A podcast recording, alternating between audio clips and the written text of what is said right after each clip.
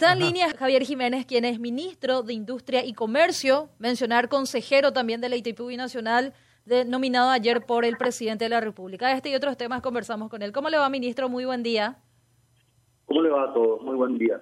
Muchas gracias por atendernos. Bueno, eh, ministro, queríamos eh, plantear el tema este de la apuesta a la maquila que exponía eh, días atrás el, el, presidente de la República como una vía para la industrialización, como una vía de industrialización del Paraguay y de generación masiva de puestos de trabajo. Eh, cómo, ¿Cómo entra el Ministerio de Industria en esta, en esta historia?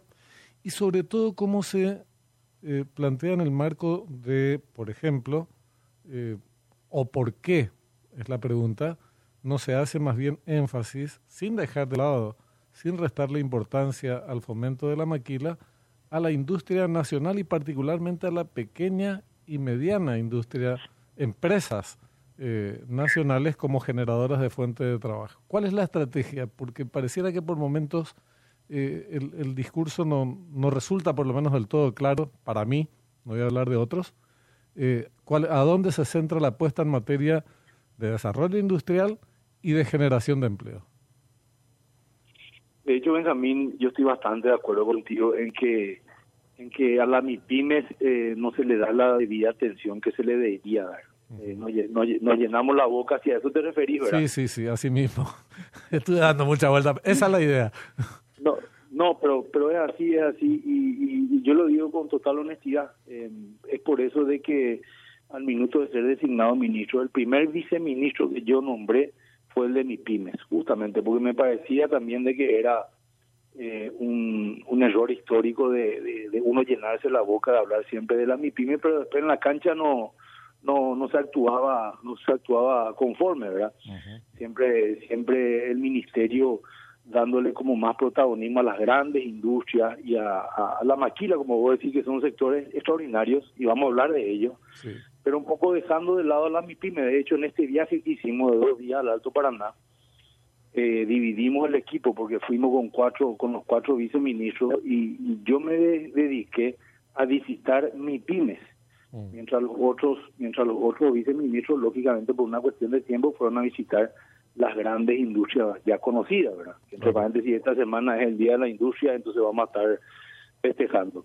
Y por qué digo que hay que darle mayor preponderancia y porque por los números representan ocho por ocho de cada diez empresas constituidas y más del 70% de la mano de obra. Exacto. Incluso quería contar una anécdota eh, elocuente de, de la semana pasada cuando fuimos a Concepción y el presidente pasó a inaugurar un anexo a una gran fábrica que es una MIPIME porque están produciendo comida eh, para perros del descarte del, del, del, frigorífico más grande, quería decir, ¿verdad? Y y el presidente le preguntaba al, al empresario, le decía, ¿cuánto invertiste en esta fábrica? Y le dijo, dos millones de dólares. ¿Y cuánto a mano de obra tenés? Y tenés 200, tengo 250 funcionarios, dijo. y, me, y, me, miró hacia el costado y, me, y como un economista bueno de cabeza, me dijo, hace un poco la relación capital invertido, mano de obra, y comparar con las grandes industrias que solemos recorrer, me dice. Y es cierto, de repente estamos recorriendo industrias de, de 100 millones de dólares con, con la misma mano ahora, ¿verdad? Porque están automatizadas. Entonces, vaya que vaya que sí entiendo tu punto y que, que desde el ministerio vamos a, vamos a tratar de cambiar un poco eso. Claro, porque nosotros veíamos, eh, la maquila, insisto, eh, es, una vía importante de desarrollo, o sea, no, no, no, discuto para nada eso, eh, pero hay que, en esta proporción que mencionabas, me parece que son 70.000 puestos de trabajo más o menos los que generó a lo largo de todo, eh, los que lo que generaron a lo largo de todos estos años, que no está nada mal, no es nada despreciable, aun si se duplicara eso en poco tiempo, lo que no es sencillo, eh, digamos que no está o no entra en contramano de esa gran, gran necesidad que tenemos y que es una vía concreta de mantener y ampliar sustancialmente las fuentes la fuentes de trabajo, la generación de empleo a través de mi pyme. realmente, como vos decís, el tema es muchas veces eh, es discursivo, hablamos de los tigres asiáticos, el papel que cumplieron para el desarrollo tremendo eh, de otros países, otras experiencias, pero a la hora de ejecutar, no ejecutamos. Entonces, e, ese es el punto, Javier. Es así, comparto. Yo estuve en, como te decía, en, el Alto Paraná, en una empresa que se llama Tecnicon, que son 22 funcionarios. Eh, es una empresa familiar eh, y que cuando te vas a la empresa no tiene, te voy a decir, el, el poder de tapa de, de, tapa de diario de una mega. Nadie publica la historia de Technicom en su portada de diario. Sin embargo, cuando estás inaugurando una mega industria, sí. Entonces, pero pero pero ahí hay un error también de comunicación porque porque bueno, no un error de comunicación, es la realidad, ¿verdad? Cuando vos sumás las Technicones de Paraguay, representan eh, el grueso de la mano de obra y el grueso del, del, del, empleo. Entonces, pasa un poco por ahí. Entonces, esta ida al Alto Paraná y estas visitas a Tecnicom y a otras empresas micro, pequeñas y medianas, es, una, es un poco también la forma de demostrar eso que vos estás diciendo, de que vamos a estar dándole más atención desde el Ministerio de las MIPIMES. Justamente para manejar mejor la información nomás, eh, Javier, ¿cuántos eh, trabajadores paraguayos trabajan en micropymes en este momento en, nuestro país? ¿Cuántas, cuántas mejor dicho, te, reformulo, cuántas son el total, qué total de, empresas se definen micro, pequeñas y medianas? ¿Qué cantidad global?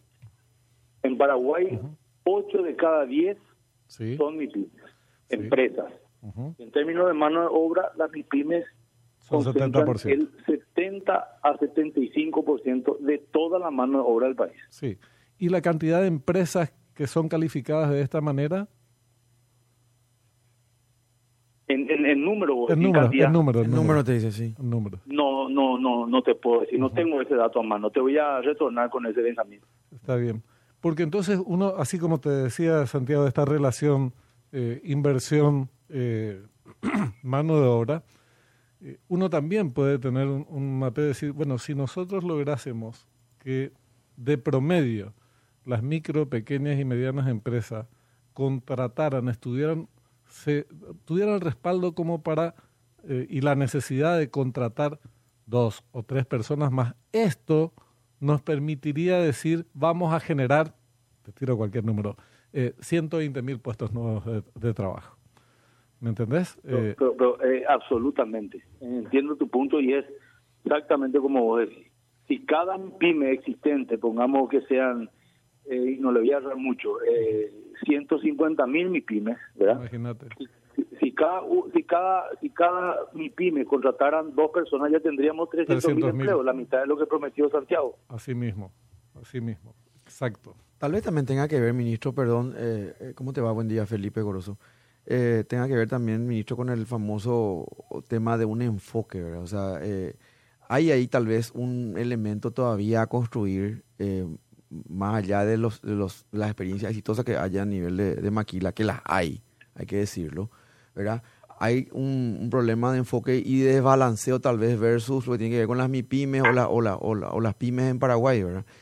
Eh, todavía hay un trabajo tal vez de posicionamiento que falta hacer al respecto del todo lo que implica el negocio de, de, Maquila como Maquila.